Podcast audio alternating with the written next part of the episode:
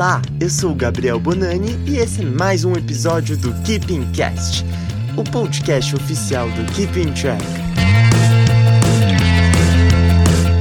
Fala galera, sejam bem-vindos a mais um episódio do Keeping Cast. Aqui é o Boni para os íntimos, Gabriel para os não íntimos, enfim. Hoje eu estou muito bem acompanhado da nossa querida, amada companheira de sempre, a Alicia está aqui conosco. Oi, oi, gente, eu voltei depois de um episódio sem mim. Espero não ter sentido muita falta. Estamos aqui de volta para falar sobre assuntos polêmicos e conspiratórios. Pois é, eu gostei dessa introdução polêmica e misteriosa da Alice. E a gente estava com saudades, Alice. E uma coisa muito interessante, hoje o Gustavo não está com a gente, mas a gente tem uma convidada muito especial, que é a Bia Morim, redatora aqui do Keeping Track. E ela veio aqui nos fazer uma visitinha especial e ela nunca fez, primeira vez. E aí, Bia, como você tá? Oi, pessoal, muito feliz de estar aqui. Meu primeiro Keeping Cast, estou muito feliz. E o tema de hoje é bom, mas muito triste. Pois é, o tema de hoje é pesadinho, bem pesado. Deixa eu comentar uma coisa. O Gustavo não tá aqui hoje porque esse tema não tem como falar de Taylor Swift. Então, ele simplesmente não tá aqui porque ele não consegue gongar a rainha Swift, tá? Só para explicar. Enfim, antes de tudo, antes de explicar esse tema que vocês querem tanto saber, Siga a gente nas redes sociais, no KeepingCast, arroba KeepingCast, Twitter, Instagram e aqui nessa plataforma que está ouvindo a gente. Bom, indo ao tema, a gente está aqui para falar desse tópico que nem a Bia falou, a Alicia já falou, que é meio sensível, triste, é meio obscuro, meio, sabe? É uma coisa meio delicada assim de falar. Que é o Clube dos 27. Basicamente, o que, que é isso? Esse termo é para falar dos artistas, vários artistas assim da música, que nos deixaram aos 27 anos de idade. Não misteriosamente, cada um tem sua causa, enfim, excesso de álcool, drogas, suicídio, essas, enfim, tópicos sensíveis. Tudo isso envolve conspirações, né? Esse número tão polêmico, 27, já nos trouxe muita, muita tristeza e perda no mundo da música, não dá nem para negar. E assim, é assustadora a quantidade, assim, a gente fala, ah, ok, o músico faleceu aos 27 anos, mas tem muitos músicos, e assim, muitas lendas da música que faleceram aos 27 anos. Assim, eu pergunto até para as meninas aqui, gente, quem vocês lembram, assim, de cara, quando a gente fala do, desse clube dos 27? Quem quer começar a falar? Porque, assim, tem muitos nomes, e nomes grandes, isso que é mais chocante, acho.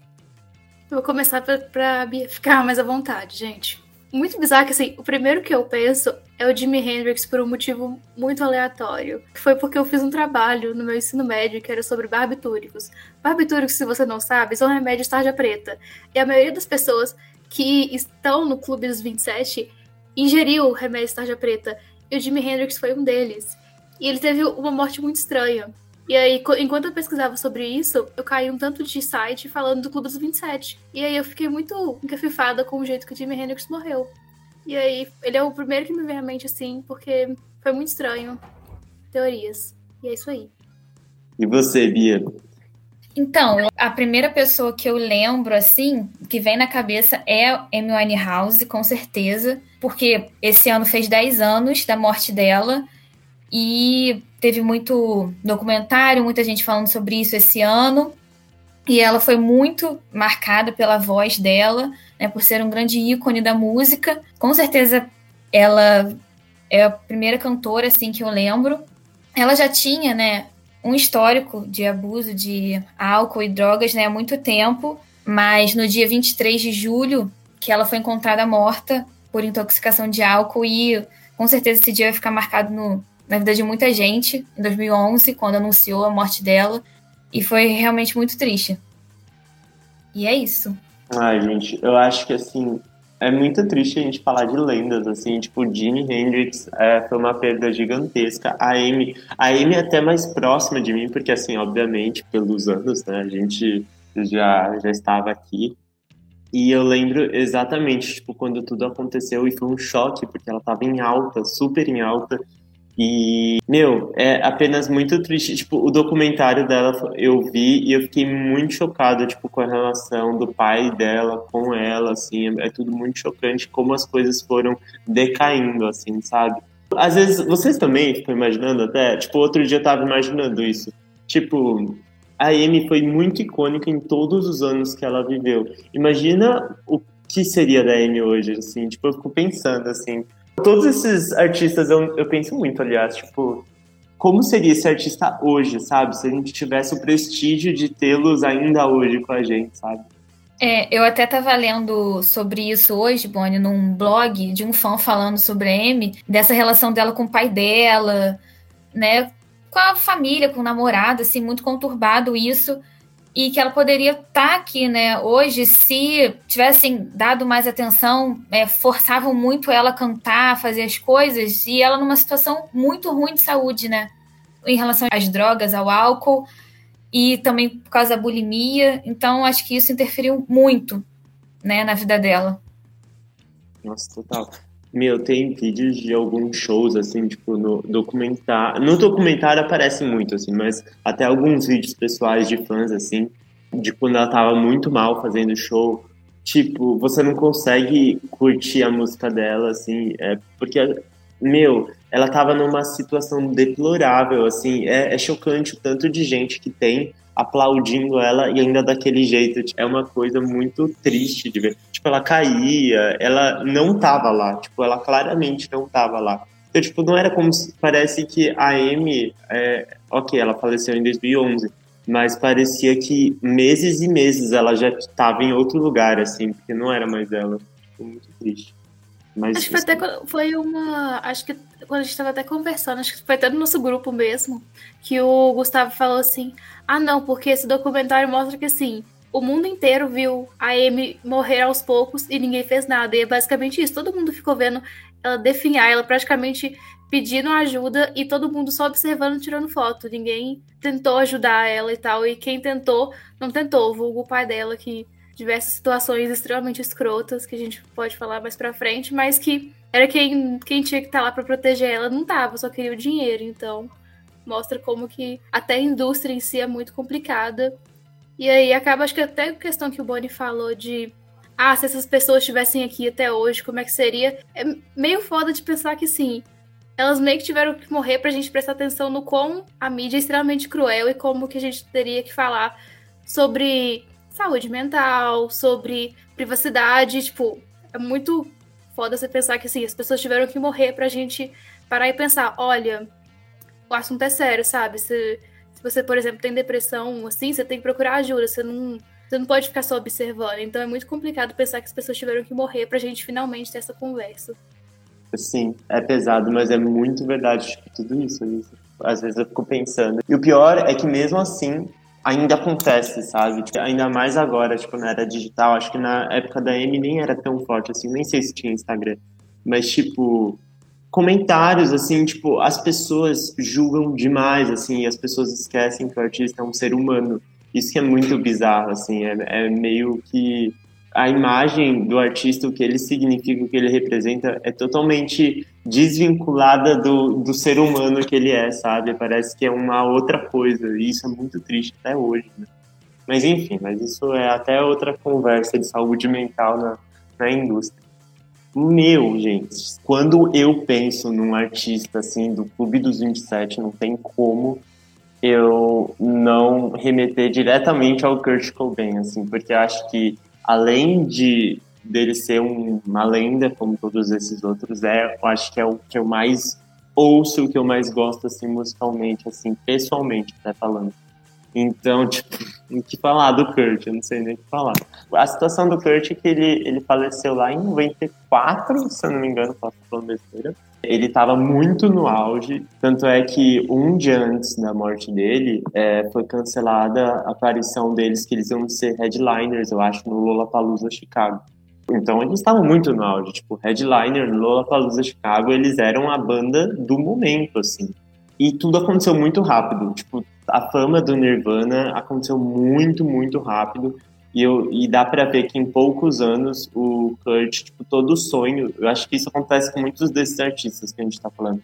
Todos os sonhos que eles tinham em, em, fazer música, quando eles chegam lá em cima, eles veem que não é isso. Tipo, o Kurt, pelo menos, eu, eu tive o prazer de, de ler a biografia dele e, meu, eu fiquei fascinado, assim, mas não de uma coisa, uma coisa positiva, mas até triste, tipo, de como ele foi evoluindo na vida, na carreira e depois descendo com tudo. Porque, tipo, chegou um patamar que ele falou, meu, eu queria fazer música, mas eu não queria fazer pra tudo isso, tipo, eu não queria tudo isso, sabe? Eu só queria fazer minha música de boa. E daí ele começa a se envolver em vários problemas, tipo o abuso de heroína, de várias outras drogas, que a gente sabe que o Kurt sofreu muito com isso. Ele não tinha controle. Tipo, se a gente for falar do, do Kurt, eu acho que é uma pessoa completamente, pelo menos pelo que eu li na biografia, por tudo que eu já li do Kurt, é uma pessoa totalmente desequilibrada e inusitada. Assim, tipo, a gente nunca sabia o que ia acontecer com o Kurt no dia seguinte. Tipo, agora ele estava tudo bem e no, na noite já era. Tipo, tanto é que tem, se eu não me engano, a primeira overdose dele foi em um momento muito grandioso da carreira dele, que foi a primeira performance, ou posso estar muito enganado, mas uma performance muito importante no Saturday Night Live, que é um programa, um dos programas de maior audiência nos Estados Unidos. Daí ele chegou no hotel e ele teve uma overdose, tipo, ele teve esse abuso das drogas de novo, enfim. E ao longo da carreira, ele foi tendo várias tentativas de suicídio. Parecia que, tipo, ele sempre estava brincando com isso, sabe? Ele não tinha medo de ir além. E também ele se envolveu depois com a Courtney Love, que era a vocalista do, do Hole. E o relacionamento deles foi uma coisa assim bizarra. Quem acha que eles foram felizes, eles não foram. Eles davam muita.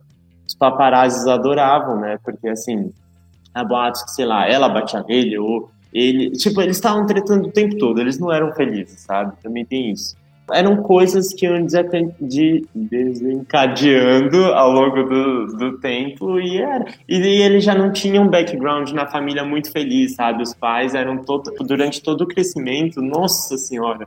Na família ele teve muitos problemas, tipo, vários. Ele teve tios que se, se suicidaram, assim, vários problemas e não deu outro. Realmente, é, não lembro exatamente nem o dia, nem o, o mês, enfim mas em 94 é, encontraram ele morto, assim, depois de alguns dias sumido, encontraram ele morto e tudo indica que foi suicídio. Tipo, ele deixou uma, uma carta de suicídio. E para finalizar, até aqui para eu falar do Kurt, tem uma frase que ele fala muito bacana, que é não muito bacana, né? É triste, mas tipo resume toda a trajetória dele. Ele fala assim: "It's better to burn out than to fade away." Que é tipo é melhor ir sumindo tipo ir sumindo com o tempo do que tipo simplesmente sumir de uma vez. Foi isso tipo ele ele tentou tipo ele teve overdose e várias vezes tipo, ele tava sempre brincando assim tipo sem medo sabe? Então tipo meio que é melhor tipo ir sumindo aos poucos do que tipo só dar um, sei lá, um tiro de uma... Ah, é muito triste, enfim. Mas eu achei muito... Quando eu li, a, no livro que eu li, na biografia, tem a carta de suicídio completa dele. Eu fiquei muito chocado, assim, porque... Ah, é muito triste quando a gente lê uma biografia ou, tipo, o documentário da Amy também, que eu tive a oportunidade de ver, porque parece que a gente conhece o íntimo, né, do artista, e daí ver o que aconteceu, traga tudo. Tô triste agora. Kurt, volte, por favor. Eu te invoco. E Bonnie, é muito doido isso, né? Como esses artistas, né, dessa época de antigamente eram muito viciados em drogas e álcool, né? Isso era muito presente na vida deles. Eles não conseguiam parar e assim, a maioria não tinha muito suporte familiar também, mas eu acho que até quem tinha era muito difícil de desvencilhar. E com a mídia em cima era, era ainda pior. Meu, é verdade isso. Tipo, eu não. É engraçado. Hoje eu sinto que por mais que as redes sociais são bem banalizadas, de, tipo, de ódio mesmo, que também é uma das causas, tipo, eu sinto que esse lance de drogas, tudo mais, em muitos dos casos é mais controlado, assim. Conseguem controlar, mas mesmo assim ainda surgem alguns problemas. Né? O documentário da Demi tá aí para isso, né? Eu e a Alice a gente viu sofrendo, né, quando ela contou tudo. Foi mesmo. Mas antes de citar o documentário da Demi, eu vou citar outro documentário que eu vi correndo para ver esse, para fazer esse episódio que chama 27 é, Gone Too Soon. Que aí um, eles chamam vários jornalistas, psiquiatras e tal, e falam de vários ícones que morreram aos 27 anos.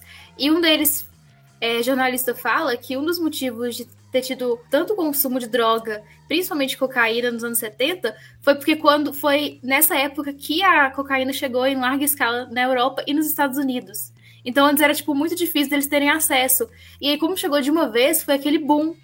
Então esse é um dos motivos também do consumo ter aumentado tanto. Foi muito bizarro você pensar tipo, tá tudo interligado, sabe? É muito estranho você pensar nisso.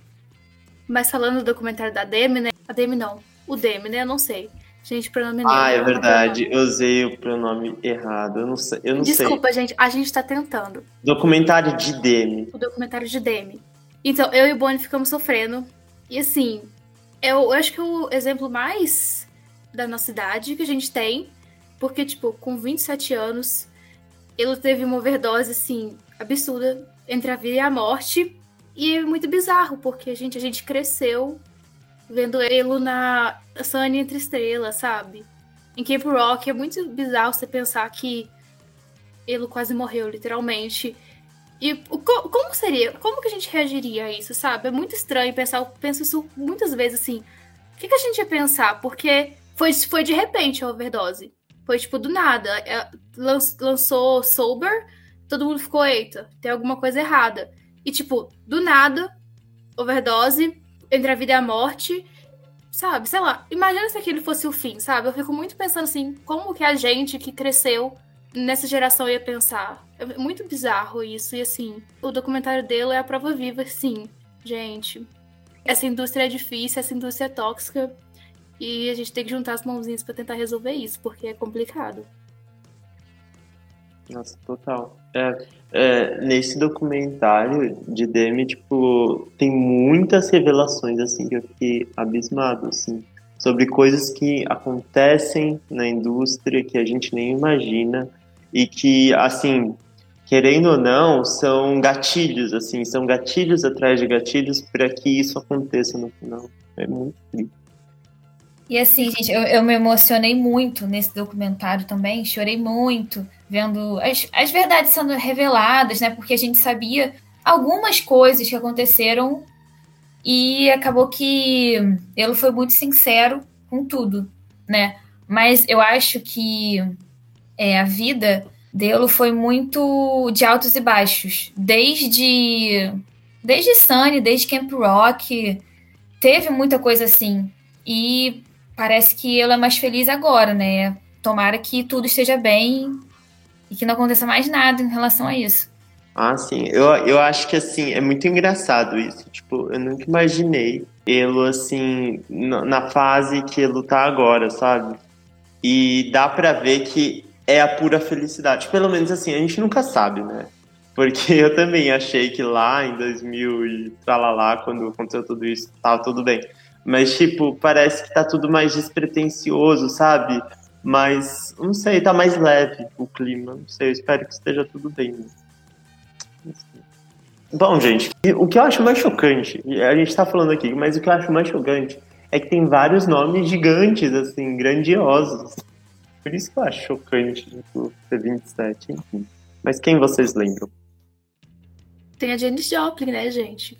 Janis Joplin, inclusive, vou citar de novo o documentário só porque o cara falou assim: quando ela tava gritando no palco, gente, tinha um motivo pra ela tá gritando, sabe? Aquilo ali podia ser um pedido de ajuda.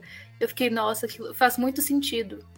E até como a gente conversou de Demi antes, tem muito essa questão, acho que com boa parte do Clube dos 27, de famílias desajustadas, de você não conseguir se encaixar, de você ser super diferentão. E acho que a Janis Joplin tinha tudo isso. No documentário fala que ela era totalmente contra a guerra, que ela se revoltou contra os pais dela. Que, tipo, quando ela assinou o contrato na gravadora, da gravadora, ela já era alcoólatra. Todos os sinais estavam ali. E é muito bizarro você pensar que ela fez arte, tipo assim, como uma forma de se expressar, entender aquilo tudo que ela estava sentindo e aquilo ali, de certa forma, virou a queda dela, sabe? E foi tipo, ela expressou aquilo, um tanto de gente se identificou com toda aquela. Principalmente porque eu tava na época da guerra do Vietnã também, muita gente contra a guerra, isso é uma coisa também que boa parte dos clubes do 27 foi contra a guerra do Vietnã e falaram isso.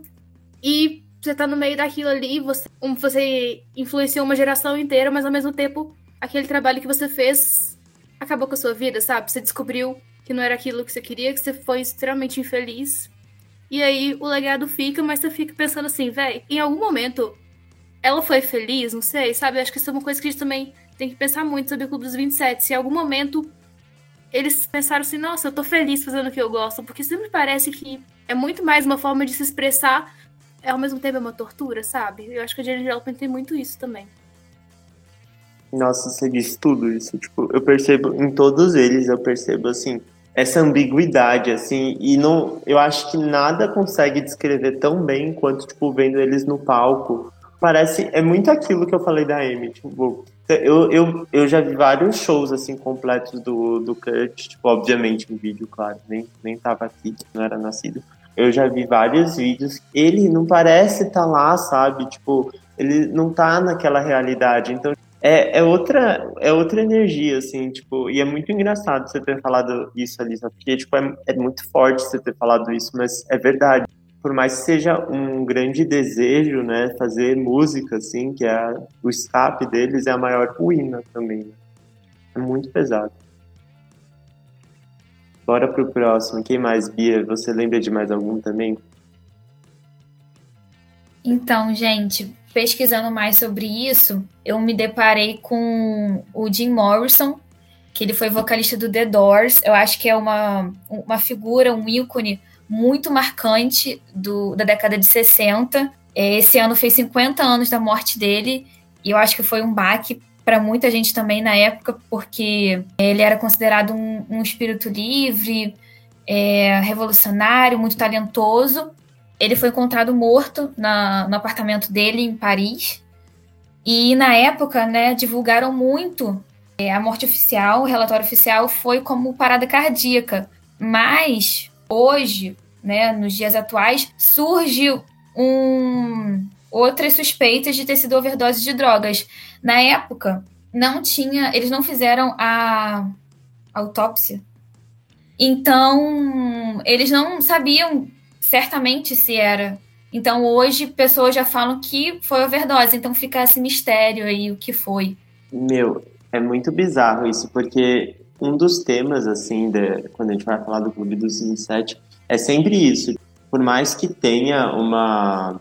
tenha meio que uma tese que prevalece, sempre tem conspirações, né? Tipo, ah, ok, é, falam que foi suicídio, mas pode ter sido também, sei lá, fulano que matou, foi homicídio, na verdade, ou, ou tipo, não foi ataque cardíaco, foi suicídio. Tipo, tem várias coisas, assim, de, de quase todos eles, assim, é muito engraçado. Sim, e a morte dele foi em 1971, se eu não me engano, então tem muitos anos atrás, era outra tecnologia, era outra coisa, nem tinha muito esse negócio de mídia, nem nada, então eles botaram aquilo no relatório oficial e foi aquilo, mas depois começaram a investigar e não sabe, né? Até hoje fica nesse mistério em relação a isso. Pois é, algumas coisas a gente nunca vai saber, né? Imagina os fãs, né? Como devem ficar com uma curiosidade, enfim. E outro que eu queria falar é o Brian Jones, que é muito bizarro. Ele faleceu lá em 69, faz muito tempo. E ele foi um dos primeiros. Foi ele, foi por causa, não, não foi por causa dele, mas tipo, a partir dele começou o Clube dos 27. Então, se fosse um clube mesmo, ele ia ser o primeiro membro, porque ele é a primeira grande lenda assim que, que faleceu aos 27 anos assim da música.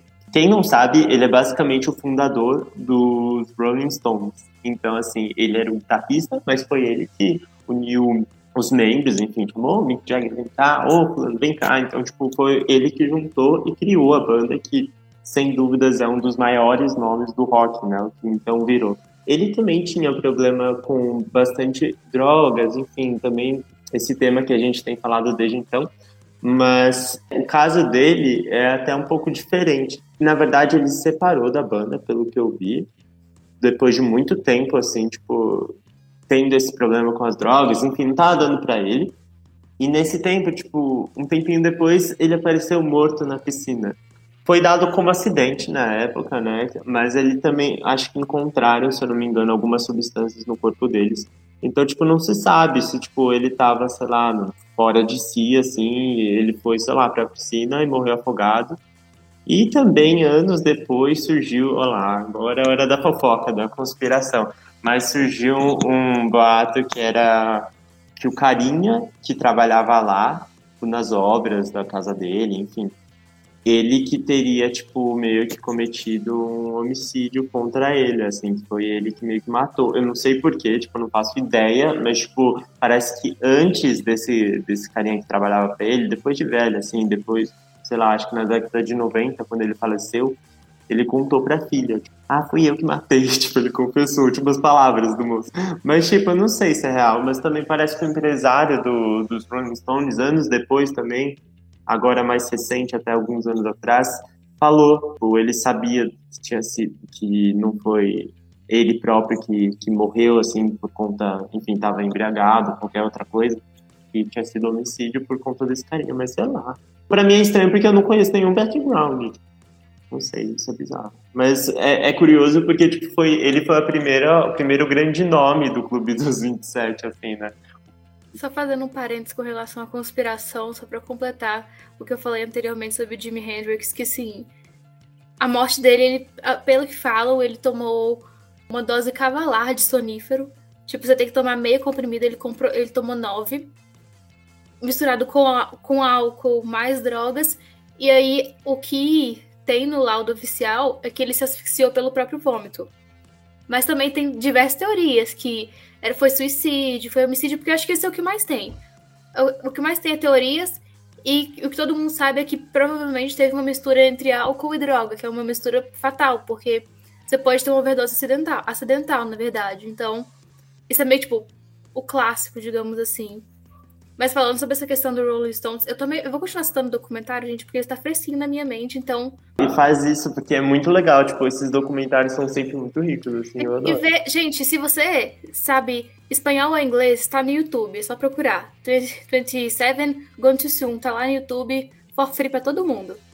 E o que um dos jornalistas fala é que a saída dele do Rolling Stones foi tão turbulenta, foi tão amarga que foi como se tivessem arrancado o filho dele, porque ele que fez aquilo tudo e no final falaram: sai, pode ir embora, você dá muito trabalho, a gente não quer mais você aqui. E aí eles citam um, um show que o Rolling Stones fez, tipo, uma semana depois que ele tinha morrido. O Mick Jagger leu um texto lá e eles tinham várias caixas com mariposas que eles iam soltar. E aí o jornalista fala: foi até meio irônico, porque metade das, das mariposas estavam mortas porque elas estavam dentro de caixas. Então, isso, tipo assim, foi essa situação. Foi basicamente isso, assim. Foi, tipo, super amargo. Foi, tipo, uma homenagem, mas assim. Mas, velho, vocês meio que expulsaram ele da banda, então. Você sabia que tinha alguma coisa errada e vocês expulsaram, sabe? As mariposas continuam mortas ali. Então, assim, foi aquela situação bem agridoce, assim, bem chatinha. Gente, só reiterando aqui o que eu falei do Jim Morrison, na verdade, a lei francesa não exigia que fosse feita a autópsia. Então ficou nesse mistério meio que por causa deles, porque se eles tivessem feito ou exigido, fosse uma coisa obrigatória, talvez a gente soubesse um certo, né, que aconteceu, mas ficou por isso mesmo e acabou ficando esse mistério até hoje.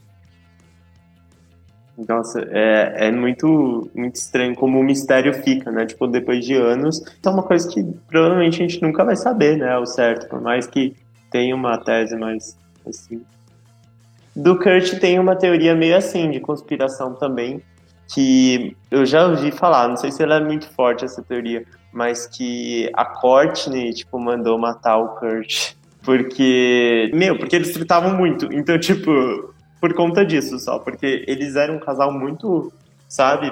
Eu acho que eles tiveram uma época de muito amor, mas depois de muito ódio, sabe? Eu nem sei porque eles continuaram juntos. Mas é isso. Eu acho que ela é até atacada com isso até hoje, né, Bonnie? Falam mal dela em relação Nossa, a... sobre a relação deles, falam muito mal dela, que ela acabou com tudo, que é culpa dela. Acho gente... que ela carrega isso muito com ela também. Né? E assim, para sempre, né? Quantos anos faz isso? Sei lá, 30 anos, gente? Não, é quase 30 anos, sei lá, uns 27 anos. 27? Meu Deus! acho que uns 27 anos mesmo. Enfim. Mas, nossa, 27 mesmo. Porque dois anos depois eu nasci. Então é 27. Nossa, enfim. Mas é, isso é algo que a gente tem que falar também. Os ataques que vêm depois, né? A Courtney, eu fico com bastante dó dela, assim, porque assim, ok, eu acho que eles tiveram uma relação bem ruim, abusiva dos dois lados. Eu acho que o Kurt errou muito, ela também errou muito.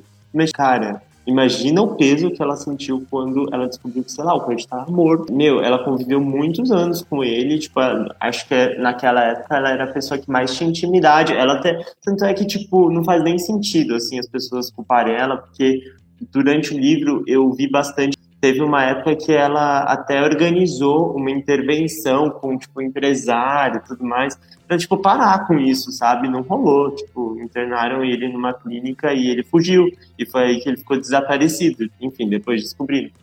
É muito triste, tipo, ela, ela sofrer por conta disso, sabe? Até hoje. Cara, sabe uma pessoa que eu lembrei aqui? Que, tipo, não foi com 27, foi com 28, mas que a gente acho que vale muito a pena falar é o Avicii. Nossa, é verdade. Porque, tipo, o, Avicii, o Avicii é o dono de uma geração, sabe? Todo mundo canta So Live a Life We Remember, sabe? Acho que, tipo, todo mundo já cantou essa música na pré-adolescência, tipo assim, meu Deus, eu vou viver a minha vida e tal. E depois chegou a vida adulta e descobriu que não é bem assim. O Avicii, eu, acho que, eu realmente acho que ele marcou muito uma geração com isso. Ele não tá mais aqui. A nossa geração escuta, eu sei, não sei, né? Eu sei, eu e meus amigos, a gente escutou muito a Avicii, tipo, ele morreu com 28 anos. Tipo assim, se não me engano, ele se, se suicidou também. É muito bizarro pensar que te, até hoje a gente tem casos assim, e ele também tinha problema com drogas e tal. Ele falou sobre isso um pouco antes dele se suicidar. Saiu aquela foto que ele tava super magro, não sei se vocês lembram. Todo mundo, meu Deus, o que aconteceu, assim, assado. Muito bizarro, gente. Acho muito estranho a gente escutar vídeo até hoje, tipo, foi a voz de uma geração e, e tipo, se foi, é muito estranho. Eu também estava lembrando dele quando a gente estava falando, e eu lembrei quando houve um documentário sobre ele muito bom. Naquele documentário, eu fiquei assim, muito emocionada, muito triste, porque ele não estava feliz com a vida dele, sabe? Ele gostava da música, gostava do que ele fazia, mas ele não estava feliz com aquilo. É, assim, foi uma coisa sei lá, uma coisa bizarra. Eu fiquei assim muito triste por ver que ele realmente foi indo até chegar nesse ponto que não dava mais. E aí, eu não sei, não tô lembrando exatamente agora como ele se suicidou, mas provavelmente foi de drogas, remédio, né? Não sei muito bem. Mas foi isso. Horrível também. O que eu acho mais triste do, do tipo, todos esses meio que demonstravam muito durante a carreira a instabilidade deles, assim, emocionalmente. Mas do Avicii, tipo, igual a Alissa comentou, tipo, alto astral, música alto astral, as letras, tipo, tô de bem com a vida. Eu não enxergava, tipo, não que eu super acompanhava a carreira dele, mas assim, eu não enxergava ele como uma figura propícia a ser quase Clube 27, sabe? É muito chocante. E é aí que, tipo, as, as aparências enganam, né, também. Isso muito artista que a gente nem imagina que é infeliz. Eu também lembrei, gente, do Mac Miller. Ele morreu com 26. Nossa! E foi uma morte muito chocante também, né? Ele teve aquele envolvimento com a Ariana Grande, então as pessoas ficaram ainda mais assim surpresas e até hoje eu vejo muita gente assim lamentando a morte dele, que foi muito precoce também, né?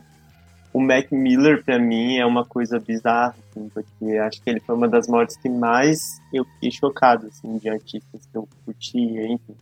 Porque ele tinha, acho que o último álbum que ele lançou, que é o Swing, posso estar muito enganado, mas ele falava sobre isso, sobre superar a depressão, sobre ser uma pessoa melhor, sobre estar num lugar melhor, e, tipo, o álbum todo é sobre isso, tipo, do começo ao fim, é sobre essa evolução. Então, tipo, a gente acha que a pessoa tá super bem, sabe? E daí acontece uma coisa chocante como essa. E daí a gente volta até em um tópico muito ruim que a gente comentou aqui da Courtney. Quanta gente foi xingar a Ariana Grande depois que isso aconteceu, vocês lembram? Apenas jogo isso no ar.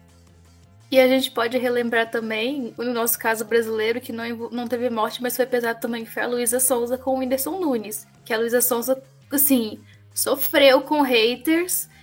E assim, gente, culparam ela por coisas que ela não tinha nada a ver. E assim, acho que a internet só vai ficar satisfeita quando ela matar alguém, porque não é possível. Porque ela tava. Eh, terminou o relacionamento, ok, os dois foram seguir a vida deles e começaram a perseguir a menina. Culparam ela da, da morte da, do filho do Whindersson, sendo que ela não tinha nada a ver com a história. E ficaram perseguindo a menina, ameaçando ela de morte. E, tipo, ela só queria seguir a vida dela, ter o namoro dela, ter o trabalho dela. E até hoje o pessoal manda hate, tipo assim, sem motivo algum, só porque acha que ela é culpada, sendo que ela não é culpada, gente. É a vida, casamentos terminam. E a internet simplesmente comprou essa briga. E aí até hoje a menina sofre hate por uma coisa que, tipo, não faz o menor sentido, sabe? É muito escroto você pensar um trem assim. E as pessoas não vão parar, infelizmente, assim. Essa é a realidade. Assim, enquanto, enquanto, sei lá, a internet em si, a rede social em si não controlar isso, não vai parar. Então, sei lá, eu, por isso que eu não julgo qualquer artista que sai da rede social, eu não julgo nenhum deles, gente. É a melhor coisa que você faz. É, mesmo. é tipo, é pelo seu próprio bem. Porque é, a gente não conhece, né, a realidade. Às vezes a gente vê ali no site falando alguma coisa e a gente até julga assim, né, pensa alguma coisa e tal, mas a gente não sabe a verdade de como que é a vida deles, de essa pressão, tipo, deve ser uma coisa muito horrível. E aí eles acabam se envolvendo, né, em drogas e outras coisas, mergulhando nesse mundo aí, depois que a gente vê, né, o quanto era ruim as coisas que aconteciam.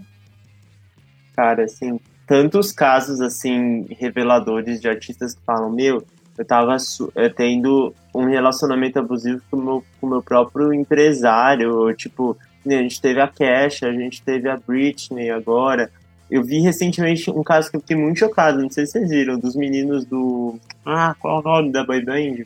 Why Don't We? Why Don't We? É, uhum. Meu, eu fiquei muito chocado com o caso deles. Tipo, eles falando assim que eles passavam até fome, que, que não tinha comida às vezes pra eles e, eles eram obrigados a fazer umas coisas absurdas, sabe? Até isso tem muito no K-pop, sabia? também. Aliás, no K-pop, é que eu não, não sou muito, não domino, acho que ninguém aqui é muito super fã de K-pop. Mas, tipo, no K-pop já aconteceram algumas mortes, assim, também. É muito comum, porque a indústria lá é muito controladora, é muito, tipo, robotizada, assim, meio triste. Bom, e assim, é muito estranho pensar que, por mais que muito, que nem a gente falou, primeiro cara, assim, que entrou pro Clube dos 27, fundador do Rolling Stones lá em 69, tipo, faz muito tempo. E até hoje a gente vê casos assim, sabe? Não, não é tão. É, não, as coisas não mudaram tanto, eu acho que as coisas só mudaram de lugar, assim. Antes não tinha redes sociais, agora tem. É, as drogas antes eram mais explícitas, agora são escondidas, os abusos continuam iguais. Então, assim, acho que tudo a gente tem que se policiar e por isso que a gente tem que na verdade, eu vou dizer uma coisa. É, eu sou muito a pessoa que preza mais pela música. Se eu gosto de uma música, eu gosto muito da música que a pessoa faz.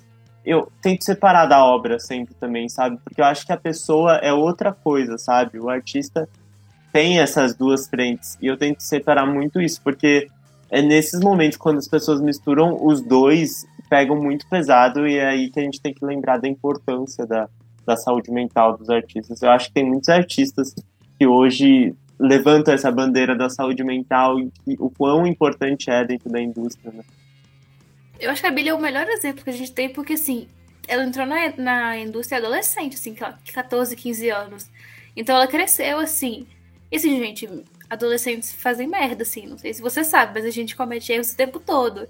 E quando você comete erros aos olhos do público, qualquer deslizada pequena sua, as pessoas te massacram e falam que você não merece viver. Então, assim, todo mundo aqui tem, que está escutando a gente tem algum amiguinho que solta, solta esse tipo de comentário na internet, conversa com esse, com esse amiguinho, porque, assim, gente, numa boa, não dá para continuar assim, não, com uma pessoa que comete um erro, você vai condenar ela e falar que ela não, que ela não merece viver, que ela não merece, merece uma carreira. Isso, assim, isso é muito problemático. Isso tem que, tem que parar, pelo amor de Deus, assim, gente, isso vai dar, isso literalmente vai dar ruim, é a receita para alguma pessoa fazer alguma loucura. Então, assim, vamos todo mundo tentar não, não, não jogue hate, guarde o hate para você, sabe? Ninguém precisa saber que você odeia um artista. E acho que é só assim que a gente vai conseguir construir uma relação até mais saudável de artista-fã, sabe? Igual o Bonnie falou, você pode separar a obra também, que é uma discussão que a gente já teve até no nosso episódio sobre cultura do cancelamento. Sabe, separa a obra do artista e respeita. Pensa que aquela pessoa é um ser humano antes de tudo. Toda vez que você for falar algum comentário que é um pouquinho mais com um pouquinho mais de hate, você pensa, essa pessoa é um ser humano. Ela realmente pode, aquilo ali pode realmente afetar ela. E aí acho que quando você pensa assim, você vai pensar duas vezes antes de comentar aquele coisas que é super escrota, sabe? Que não precisa, que ela não precisa saber disso. Então acho que é assim que a gente vai aos passinhos, né, gente? Porque a gente não sabe fazer milagre, mas a gente faz a nossa parte de tentar criar um ambiente mais saudável, né, gente? Porque não tá fácil para ninguém. E hoje em dia, né, ainda bem, né, que tem muitos artistas falando sobre isso. Eu acho que muita gente que passou por isso né, e cresceu com a indústria, está falando disso abertamente. Então, eu acho que está vindo muitos artistas agora, no, artistas novos, assim, que já sabe lidar com isso, é, já sabe como funciona e não deixa se abater, mas mesmo assim, né, mesmo com essa evolução toda, mesmo com a discussão toda em torno disso, ainda tem muita coisa. Eu acho que a gente vai ter que evoluir muito aí nos próximos anos. Total. E assim, queria até. Acho que uma ótima maneira de finalizar essa troca, essa conversa que a gente teve, que eu vi aqui, e geralmente em campanhas de setembro amarelo, enfim, essas campanhas do tipo sempre lembram disso, de firmar isso. Eu acho que a gente tem que lembrar não só em setembro, mas todos os meses. Existe, se você se sente assim ou conhece alguém que se sente assim, existe o CVV, o Centro de Valorização à Vida, eles estão dispostos a atender pessoas assim anonimamente, em total sigilo, assim, para pessoas que estão propícias é, com pensamentos mais é, suicidas ou assim realmente é, pensamentos ruins. E então você pode falar abertamente nesse número. E eu acho que esse número já salvou muitas vidas, porque ele tem sido pauta nos últimos anos, que é 188 então é muito importante se você já teve algum pensamento muito ruim, não tem com quem falar, não tem um auxílio de terapia e tudo mais, um auxílio psicológico e tudo mais, um acompanhamento, acho que é a melhor opção. Saiba que tem alguém do outro lado que está pronto para te ouvir. E acho que o, o, meu último recado, acho que também as meninas, falo pelas meninas aqui, mas também elas podem me complementar, é só cuidar muito da sua saúde mental o máximo que você puder e do próximo, assim, a gente pensa muito na gente, é muito importante a gente se preservar, se cuidar, mas também sempre ter empatia com o próximo, sabe? Se colocar no lugar do outro, em todo tipo, sendo famoso, sendo um amigo, sendo qualquer pessoa. Porque acho que é isso que vai tornar o mundo melhor. Falou e disse, Bonnie. Gente, acho que é isso. A gente chega à nossa etapa final. Queria agradecer demais as meninas. Bia, foi um prazer também ter você aqui como convidada. Alice, a nossa queridinha de sempre. E é isso, até a próxima, gente. Beijocas e até mais. Se cuidem. Beijo, gente. Todo mundo se cuida. Beijo, gente. Foi um prazer estar aqui hoje. Eu adorei. E até o próximo Keeping Cast. Vamos ver aí qual vai ser o próximo tema. Beijo!